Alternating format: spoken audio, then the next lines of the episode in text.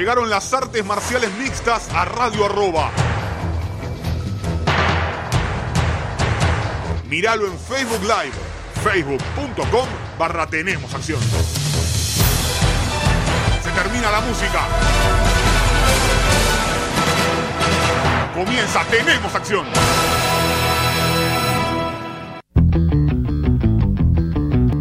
¿Qué tal amigos? Bienvenidos a una nueva edición de Tenemos Acción aquí en Radio Arroba con todo lo que dejó el mundo de las artes marciales mixtas y los deportes de contacto a lo largo y a lo ancho del mundo. Y nunca tan a lo largo y a lo ancho como este fin de semana porque UFC visitó China, visitó Shenzhen y por el modo, por la forma, por la manera, sin lugar a dudas que hubo sorpresa porque Sang Wei Li, así se dice, Sang Wei Li es la nueva campeona de peso paja femenino de UFC. Le ganó por nocaut en apenas 42 segundos a Jessica Andrade y es la nueva campeona. Y vaya que da la campanada, porque muchos decían, ¿quién es la peleadora que va a tener esta oportunidad de pelear con Andrade?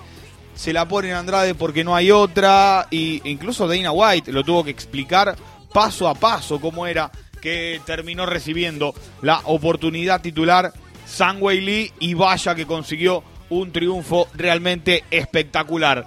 Pasó por arriba como nadie a Jessica Andrade y mucho se habló en las redes sociales. ¡Eh, Jessica Andrade! A ver, ocho peleas en peso paja en UFC Jessica Andrade, había ganado siete.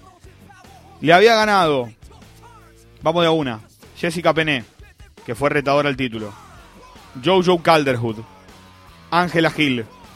Ahí que Ángela Hill cuando llegaba como campeona de Invicta. Pierde con Joana por decisión unánime por el título. Le gana Claudinia Gadelia, le gana Tessia Torres, le gana Carolina Kowalkiewicz y noquea a Rose Namayunas. Fue dominada durante 7 minutos, sí, que es importante, que te ganar eh, por nocaut o perder 7 minutos de una pelea. A mí dame toda la vida perder 7 minutos de una pelea y ganar por nocaut. Incluso Jessica Andrade era de temer cuando peleaba en peso gallo. Y en peso paja había hecho un gran camino que la había llevado al título y la había terminado noqueando a Rose Damayunas con un golpe completamente legal. Y el que crea que no es legal, que agarre el reglamento, que lo lea, que lo repase. Del otro lado llegaba Sang Wei. Qué complicado que va a ser porque siempre fue Wei Lee y ahora se dieron cuenta que estaban diciendo nombre y apellido al revés, que es Sang Wei Lee. Llegaba 3-0, poco conocida realmente en UFC, le había ganado Daniel Taylor en una pelea floja en la que se esperó mucho más de, de Whaley. Pero después, ya cuando finalizó a Jessica Aguilar, era un... Ojo, ojo que no, no, es eh, lo que se piensa. Y luego, ni hablar que le ganó con facilidad a Tessia Torres peleando en los Estados Unidos.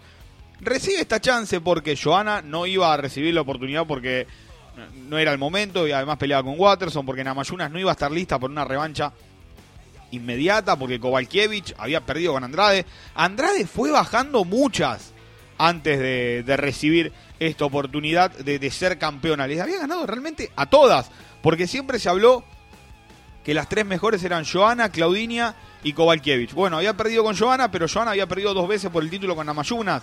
Y ganarle a Namayunas hacía que quede rara la oportunidad por el título. Bueno, Sang Wei Li lo hizo hasta parecer sencillo. Habíamos hablado la anterior semana de que había chances, por supuesto, de que Wei Li le gane a, a Jessica Andrade. Pero realmente no me imaginaba semejante contundencia.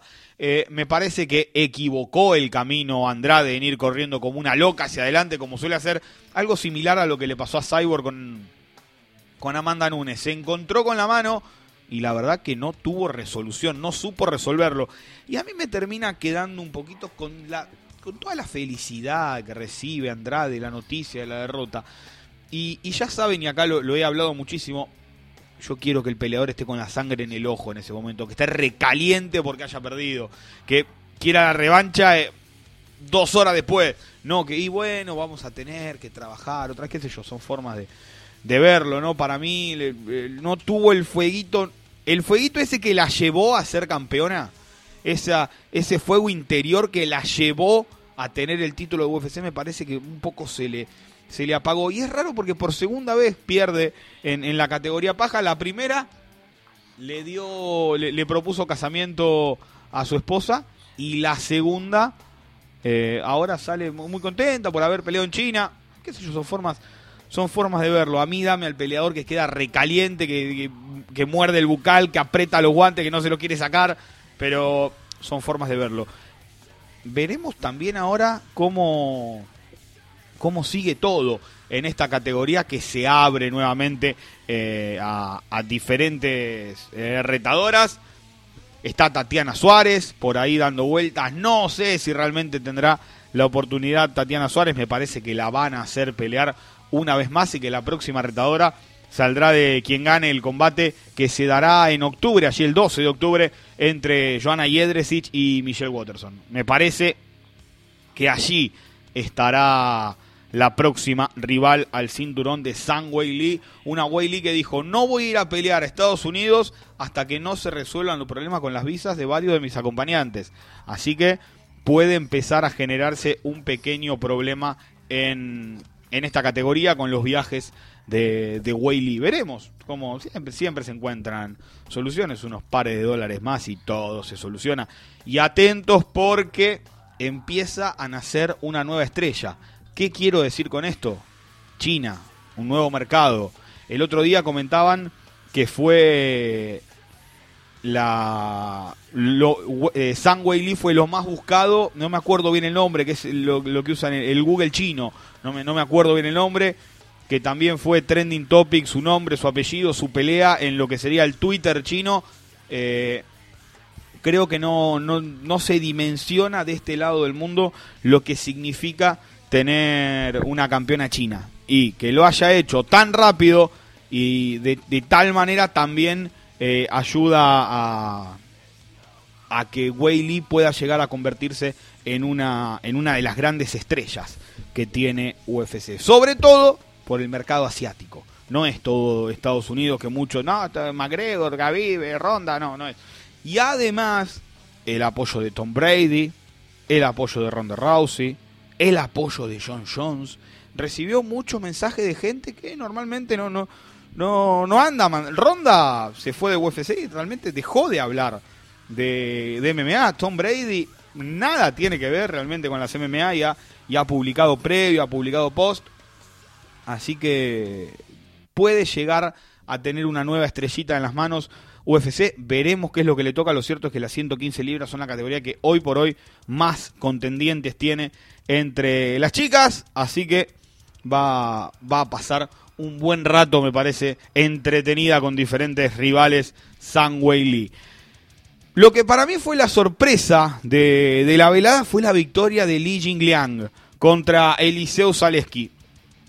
1.500 millones de veces hablé de Eliseo Zaleski Acá un tipo que sale, que impone, que va, que pega. Bueno, acá Jing Liang le dijo, para, para, para, para, para, para, para. Estamos en China, el que impone soy yo. Se paró en el medio, lo presionó, le pegó mucho y cuando le daba la iniciativa a Eliseo Zaleski, el brasileño no sabía cortarle los ángulos. No le pudo nunca cortar los ángulos, salió muy bien de forma lateral. Jiang Liang Li que consigue su novena victoria en 12 presentaciones en UFC. Siempre hablamos del tanque de tiburones que es la categoría welter de UFC y se notó más que nunca un Zaleski que está 14 con 7 victorias consecutivas, muchas de ellas antes del límite, las que no fueron antes del límite fueron pelea de la noche. Y del otro lado venía un Lee, sí, con un venía trastabillando, a veces sí, a veces no, pero fue el primer gran nombre chino que tuvo que tuvo UFC, el primer chino destacado, y le dieron esta oportunidad de hacer la pelea coestelar y vaya que la aprovechó. Eh, sin lugar a dudas, eh, fue, fue claramente superior. Ahí estaba viendo un mensaje de Seba Secanti hablando del jet lag y de los problemas para los visitantes. Yo sí, soy Jessica Andrade. No defiendo mi título en el otro lado del mundo ni de casualidad. Eh. como a los chin, a los orientales, vamos, chinos, coreanos, japoneses, que son los tres países que más tienen peleadores en cuanto a, a los países asiáticos. Cuando van a Estados Unidos no es lo mismo, cuando van a Brasil no es lo mismo. La presentación de los otros cuando van a Asia tampoco. Estás yendo del otro lado del mundo, eh, estás acostumbrado a otros horarios, estás acostumbrado a otras comidas. No sé qué tan inteligente es ir y, defender el cinturón en China. Decisiones que se tomaron. Zaleski pierde una racha de siete victorias consecutivas y Jessica Andrade pierde el título. En cuanto a la categoría de peso mosca, Kay Cara France le ganó a Mark de la Rosa. A mí, Kay Cara France me encanta, le ganó por fallo unánime. Y de a poco le va agregando un cierto juego de piernas, que una copia de TJ Dilla. Yo no estoy diciendo que tenga ese footwork, ni mucho menos. Pero de a poco, Kay Cara France va agregando cositas en su juego. Tercera victoria para él en UFC. Inentendiblemente a, mi entender, no había recibido el contrato luego de la temporada de, The Ultimate Fighter, así como tampoco lo recibió Hiromasa Obiku, o raro. Eh, Hiro no pudo volver, realmente no, no, tuvo una nueva chance en UFC. Sí, así la tuvo Kei Cara France, que se impone por fallo unánime y en una categoría que tiene tan poca cantidad de retadores, puede meterse, ¿por qué no?, rápidamente a pensar en que él puede estar a dos o tres peleas del campeonato que tiene Henry Sejudo. Dana White dijo que Sejudo tendrá que defenderlo con Joseph Benavides, si no la triple C pasará a ser doble C.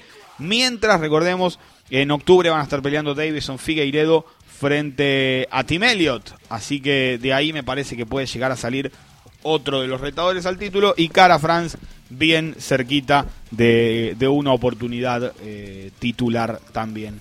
Eh, una pelea de la que esperaba mucho y por momentos lo tuvo. Son Kenan le ganó a Derrick Kranz. Se tiraron. Se tiraron. Creo que se tiraron hasta con el banquito. Fue victoria para Kenan por fallo unánime en la tercera vuelta. Clara victoria, no, no estuvo en duda nunca, fue, fue inteligente el chino cuando necesitó serlo. Los últimos dos minutos, pobres, estaban en búsqueda del pulmotor, porque no daba para más ninguno de los dos. Una pelea, ya les digo, por momentos entretenida. Le encontramos algún fallo, por supuesto, por algo no son el 3 y el 4 y están fuera de los rankings. No, no están tan, tan metidos ni, ni mucho menos. Y dudo realmente que lo estén, pero estaba muy pero muy bien emparejada. Y la primera del main card, Mizuki Inoue le ganó a Yan Angu por decisión dividida, la peor pelea de, la velada, no, no, no, le veo nada destacable, me parece que Mizuki se engaña si cree que, que puede hacer las cosas bien en eh, la categoría mosca, no, no me parece que sea donde tiene que estar, creo que tiene que regresar a la categoría paja, Entiendo que haya tomado la pelea con poco tiempo de anticipación, pero me parece que no es lo adecuado. Yan Wu, más de la peleadora asiática que va para adelante sin volumen de golpe, creo sin llegar a entender el, estilo, sí, venía con, tenía una victoria, pero no, no mucho más que eso realmente no, no me termina de llamar la atención. En cuanto a las preliminares, y ahí sí hubo peleas muy buenas y, me sorprendí realmente. Anthony Hernández le ganó a Jung Hoon Park. Por, era Jung Hoon Park, perdón, porque tengo anotado el apellido solamente. Sí, Jung Hoon Park, estaba bien. Le ganó por, por sumisión en la segunda vuelta con Anaconda. El chino que lo tuvo por momentos, eh, perdón, el coreano lo tuvo por momentos, le pegó, salió al cruce, lo lastimó, lo hizo retroceder y Hernández fue inteligente, puso la pelea para abajo y finalmente consiguió la finalización. Eh, el punto bajo en cuanto a todos los nombres me parece que es el de Andrés Subhantat. Eh, pierde una pelea que no tiene que perder nunca con Sumudaergi, un Sumudaergi que había demostrado muy poquito en su debut en UFC. Subhamtat quiso salir a intercambiar. No era la estrategia lógica, tendría que haber ido a derribarlo, no lo hizo. Y Sumu Daergi se termina llevando la victoria por fallo unánime. Daun Jung le ganó a este ruso que está loquísimo, a Ibrahimov, que salió a pegarle por todos lados, lo revolvió de una punta a la otra. Jung mantuvo la compostura y al minuto y medio ya se sabía que si eso seguía se iba a llevar la victoria porque Ibrahimov no podía, era inaudito e inhumano que tolere el ritmo provoca que él mismo provocó, ¿no? De salir a tirar con todo, salir en busca del knockout, querer terminar la pelea constantemente. Bueno, compro el estilo, compro el estilo, me gustó verlo pelear. Claramente le falta todavía un, par de horitas de horno, pero vamos a ver si, si logran calmarlo, que, que, es también difícil, me parece que puede llegar a hacer alguna, alguna que otra cosita interesante Ibrahimov. Una pelea que estaba muy, pero muy debajo fue la de Damiris Magulov y Thiago Moisés. A mi entender, podría haber estado tranquilamente de tercera pelea de, arriba para abajo. Una pelea espectacular. Un Ismagulov que eh, mm, tapado por, por la andanada rusa esta que, que arranca con Javib, eh, que tiene a Peter Yan, que tiene a Magomed Sharipov, que se habla más de Abubakar Nurmagomedov y de Zubaira Tukhugov por lo que hicieron con Conor, que de él. Ismagulov suma y sigue tercera victoria consecutiva para él ante un durísimo Thiago Moisés. Una gran presentación de un Ismagulov que tranquilamente podría estar peleando con los top 15 y dando pelea en la categoría de peso ligero. Es buenísimo, es para tenerlo muy pero muy en cuenta. Ya hablamos acá de Ismagulov. Así que me parece que si va con cuidado si es inteligente cómo, cómo lo van llevando, puede llegar a tener muy, muy buenas cositas en, en UFC. Ya saben, los rusos normalmente, generalmente, llegan muy pero muy probados al octágono. Ismaulov, si yo mal no recuerdo, fue campeón de M1, así que está recontra probadísimo que tiene mucho para dar. La mejor pelea de la noche, la que tuvo la bonificación a lo mejor de la noche, fue la victoria de Alateng contra Bad Gerel chicos, si son eh, debutantes en UFC, si van a debutar en UFC, pongan a dos peleadores que sean diferentes, aunque eran iguales. El meme de Spider-Man era dificilísimo eh, diferenciar a Bad Gerel de Alaten Eili.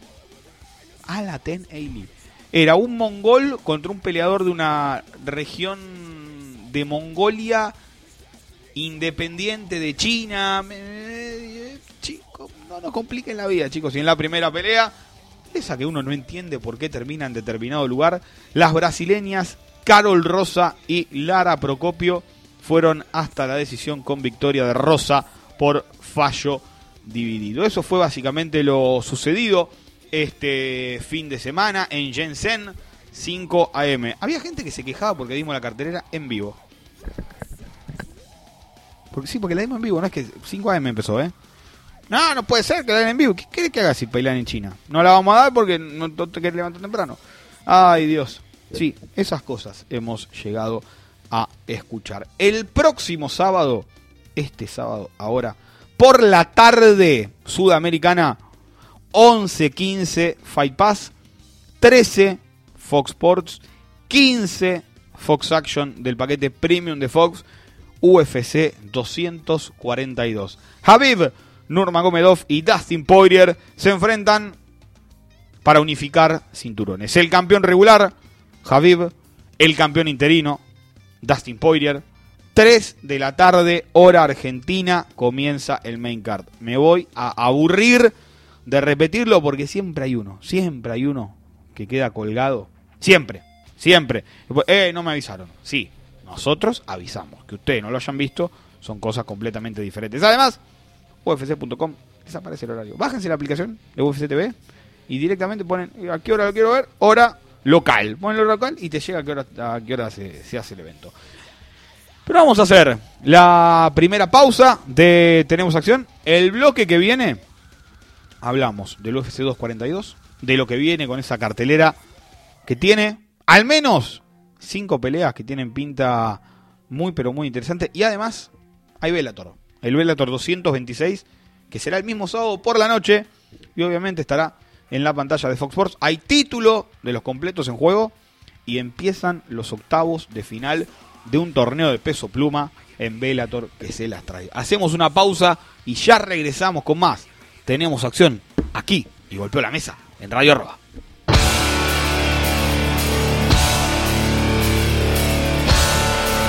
Regresamos con más, tenemos acción aquí en Radio Arroba. Y qué internacional que está UFC, che.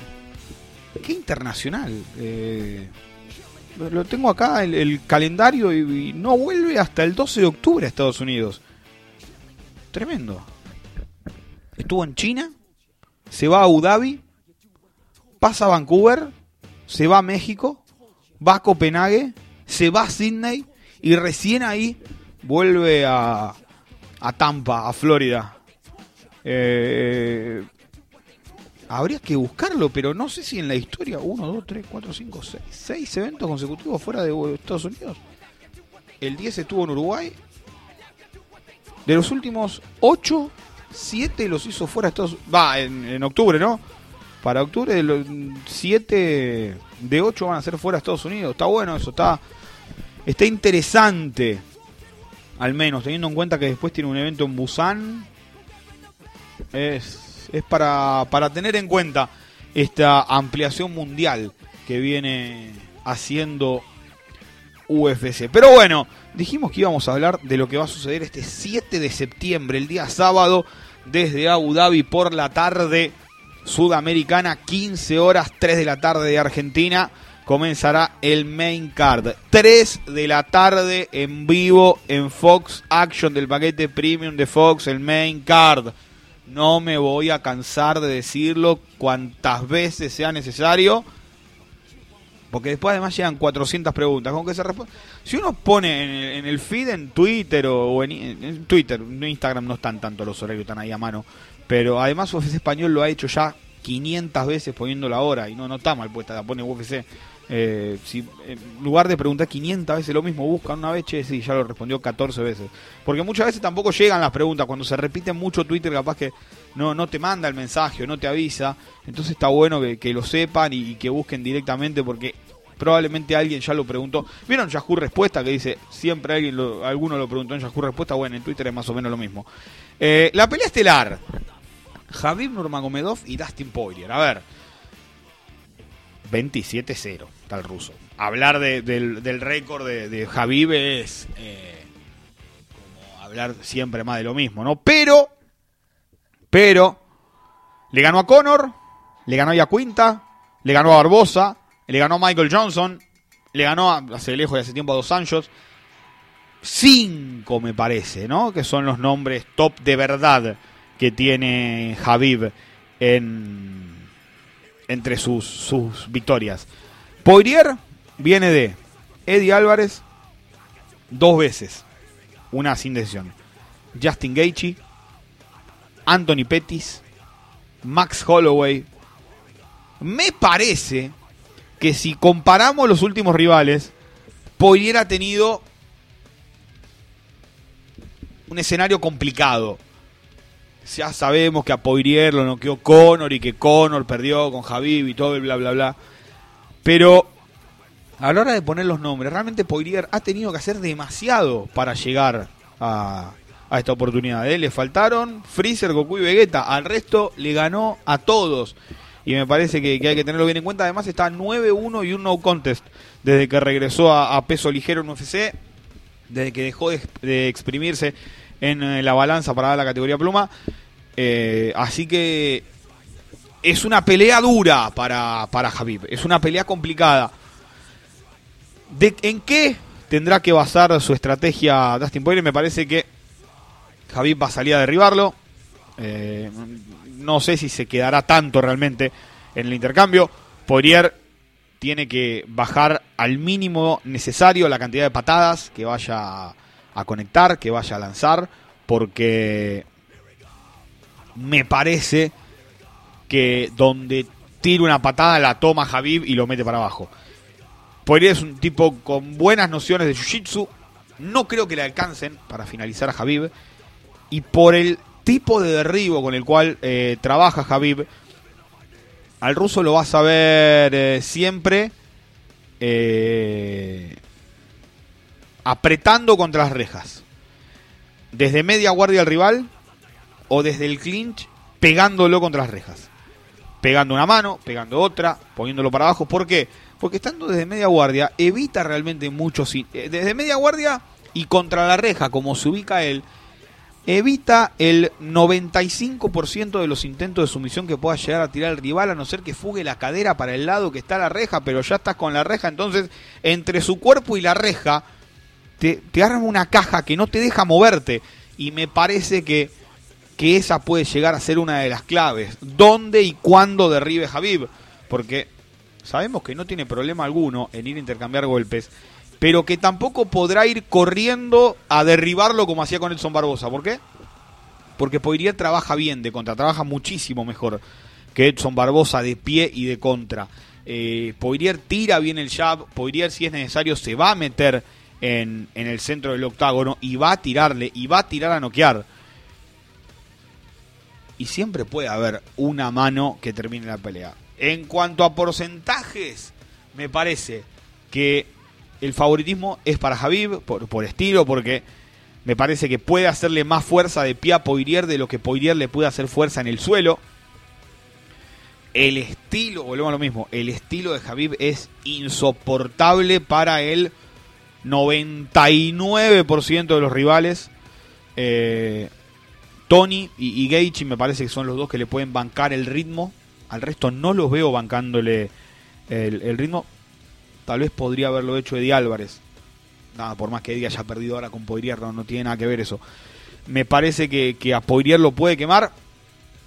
Pero también hay que tener en cuenta que la última pelea de Poirier le bancó el ritmo a Holloway. Eh, lo que mejor hace Holloway es ir de menor a mayor y con Poirier eso no se notó. No lo pudo hacer porque Poirier le bancó bien el ritmo. El tema es que es otro tipo de pelea. Está eh, trabado a Poirier a, que no vaya al cuerpo a cuerpo Javib, porque el desgaste es mayor, el desgaste de intentar ponerte de pie constantemente es un desgaste mayor al que acostumbró Poirier, que es un striker con muchísimas y muy buenas sumisiones. No es que Poirier va a ir al piso y es un negado, pero volvemos a lo mismo. Si el que impone el, ritmo es Javib, me parece que a Poirier se le va a terminar complicando. ¿Puede noquearlo Poirier? por supuesto. Puede, puede, hacerlo, puede conectar algunas rodillas, trabaja muy bien en el clinch, Poirier generando el espacio para meter los golpes. El tema es ver si realmente puede hacerlo y no sé si realmente podrá hacerlo y no sé cuánto podrá lastimarlo estando por debajo. Eh, no es tan insoportable con los codos Poirier como lo es eh, Tony Ferguson. Lo que sí tuvieron de acuerdo los dos es que el próximo rival tiene que ser el ganado, eh, tiene que ser Tony Ferguson. Sea Nurmagomedov o sea Poirier, 100% de acuerdo están los dos que el próximo rival debe ser Tony Ferguson, que peleó en junio con Donald Cerrone, una pelea que tendría que haber sido con Justin Gaethje. Gaethje dijo que en un mes esa pelea no la prepara. Y así Gaethje termina peleando el 14 de septiembre, este sábado no, el próximo con Donald Cerrone. Y ahí me parece que hay que estar atentos. Porque si Nurmagomedov y Poirier ya dijeron que el próximo rival por el título es Tony Ferguson, me parece, me parece que el ganador de Cerrone y Conor McGregor, eh, perdón, de Cerrone y Justin Gaethje sale el rival de Conor McGregor. Lo que le decía, de pie, Nurmagomedov tiene muchas más armas que Poirier en el suelo. Es decir, si la pelea sea de pie, será muy pareja, porque a Khabib, no es que se le caen los guantes por, que sea malo ni mucho menos. Lo puso abajo a Conor un bombazo. Y en el suelo me parece que hace más diferencia Khabib contra Poirier de la que hace Poirier contra Khabib en el piso si se permite este, este juego no bien, bien entendido de lo que puede llegar a pasar a lo largo de un combate que cambia por absoluto porque de repente después te sale Poirier con un rodillazo volador, se lo pone acá, lo durmió a Khabib y todo esto ya casi 6, 7 minutos que estamos haciendo de previa. Hacemos un bollito y lo tiramos porque con Más Vidal y Askren nadie dijo Más Vidal va a salir con un rodillazo volador. Y se la puso acá y todavía le están contando. Miren cómo sonó. Eh, ¿Me entienden lo, que quiero decir? Este, una pelea puede pasar absolutamente todo. Una mano te cambia todo. Una mano de uno, una mano del otro. Eh, así que quedará en, el aire el análisis cuando, cuando choquen guantes y empiece la pelea. Otros combates a tener en cuenta, por supuesto, la revancha entre Edson Barbosa y Paul Felder, una pelea que realmente promete muchísimo, como cada vez que están estos dos en, En el octágono, un Felder que tiene cuatro victorias consecutivas en peso liviano, perdió con Perry en peso welter por decisión dividida y que viene de ganarle a James Vick con un pulmón colapsado, se pinchó un pulmón con una costilla y le ganó con un pulmón menos. A ese nivel de locura llega Paul Felder y del otro lado Edson Barbosa que viene otro más que peleó con todos, eh. Gaethje, Cerrone, Khabib, Tony, dale, una fácil, una fácil, ponele. Cuando le bajaron un poquito el nivel, le pegó un palizón de aquellos a, Dan Hooker. Vamos a ver qué es lo que pasa. Me parece que está muy, pero muy bien emparejada. Una revancha que puede ser bien interesante. Los otros combates que marqué con el flujo que le robé a Walter Queijeiro, Islam Makachev contra David Ramos. Makachev es superior de pie, me parece. Pero si llegan a ir al piso va a estar muy buena la pelea. Choque de estilos, Marbek Taisumov contra Carlos Diego Ferreira el eh, checheno contra el brasileño, linda pelea también, un buen choque de estilos. Y además, entre las chicas, Jojo Calderwood y Andrea Lee. Una pelea, para mí, rara como está armada. Calderwood viene de perder con Chucayán y Andrea Lee está con una racha de 3-4-0 invicto, me parece, ¿no? 3-0 en Andrea Lee está en, UFC, viene a ganar la Montana de la Rosa. Eh, le había ganado a Vero Macedo en, UFC Chile, tenían en el medio con Ash y Evan Smith la, victoria en el medio. Y me llama la atención que no le hayan puesto a Chukayan y sí le hayan puesto a, Jojo Calderwood por más que, que Kathleen Chukayan vaya a pelear con Jennifer Mayer y probablemente de ahí salga la próxima retadora al título que tiene Valentina Shevchenko. Eh, damos vuelta a la página y pasamos a, a Bellator, porque Bellator también tiene un recontraventazo. Ustedes saben que a mí estos torneos me gustan. Si están bien armados, me gustan. Bueno, el torneo Pluma de Bellator está muy, pero muy bien armado. Y además estará el campeón campeón haciendo la defensa de su cinturón. Ryan Bader expone el de los completos frente a Czech Congo. Yo creí que el próximo retador en la máxima categoría iba a ser Sergei Karitonov. Pero ya dijeron que pelea en Israel contra Linton Basel un jueves a la tarde. Velator siendo Velator en su máxima expresión. Si tenés a Karitonov, que viene de noquear a Matt Mitrion, y no tenés otro retador al título de los completos, porque Minakov viene de perder con Congo, y la verdad que Congo, si gana Congo, no quiero ver Congo Minakov de vuelta. Fueron ocho rounds entre dos peleas horrorosos, no hicieron un round decente de ocho, de ocho rounds hicieron uno como la gente. ¿Y ustedes quieren ver una trilogía? por más que puedan llegar a hacerla, por más que sea lógico que la hagan, me parece que no, no va por ese lado. Y lo pones a Karitonov a pelear un jueves a la tarde en un evento que en un 99.98% no saldrá en vivo en ningún lado, a pelear con Linton Basel. ¿Qué querés que te diga? Bueno, Ryan Bader expone el título de los completos con Che Congo. Además, Daniel Strauss contra Derek Campos. Vuelta de Daniel Strauss a la categoría pluma después de su accidente que lo dejó sin caminar durante tanto tiempo. Había peleado en ligero. Me parece, me parece que ya no está para estos. Ah, vayan al torneo un palo verde. Me calla, perdón Strauss. No sé, si, eh, Derek Campos no es la, gran cosa, pero realmente no sé si está Strauss para, para estos rodeos. Para mí la pelea y para mí, acá queda un eliminado en primera ronda que no debería. Pat Curran contra Adam Borix. Peleón, realmente, Pat Curran frente a Adam Borix. El húngaro que está invicto, que viene de noquear a Aaron Pico, es cosa seria. Por suerte, para Gallagher, hubo una lesión ahí, no pudo pelear con Gallagher hace un tiempo, porque si no, eh, se hubiera terminado la carrera del irlandés ahí. Taiwan Claxton con Emanuel Sánchez, el invicto norteamericano, contra el matador de raíces mexicanas creo también se apuraron un poquito con Taiwan. Vamos a ver qué es lo que sucede. Me parece que, que Manuel Sánchez es más peleador, es bastante más peleador. Y Sam Sicilia estará enfrentándose con Pedro Carvalho, con el portugués, que McGregor wannabe, la verdad es esa, pero que tiene un, un grappling muy, pero muy interesante. Digo McGregor wannabe porque entrena en, el SBG con, en el equipo de Conor McGregor. Me parece que tiene lo necesario para finalizarlo a Sam Sicilia. Y dicho esto, tanto Curran como Borix me parece que son eh, superiores a tanto a Sam Sicilia como Pedro Carvalho. Mm, Me hubiera gustado que el tipo de emparejamiento para, para el torneo sea otro. Por supuesto, no es mi decisión. Por supuesto, Bellator sabe por qué hace esto, pero me parece que ahí, que ahí patinaron. Y entre las peleas que son de las preliminares en la categoría pluma, imagino, pensando en que alguno se, se puede llegar a lesionar, va a estar peleando el eh, peruano Gastón Bolaños. No es parte del torneo, que quede claro.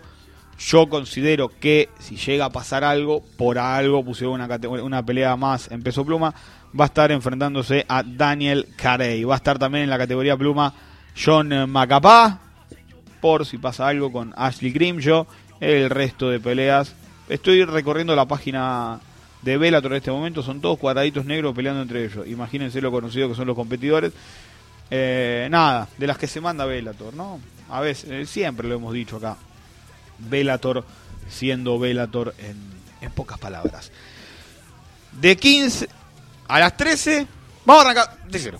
11-15, preliminares del UFC 242 por Fight Pass, exclusivas del servicio de streaming de UFC.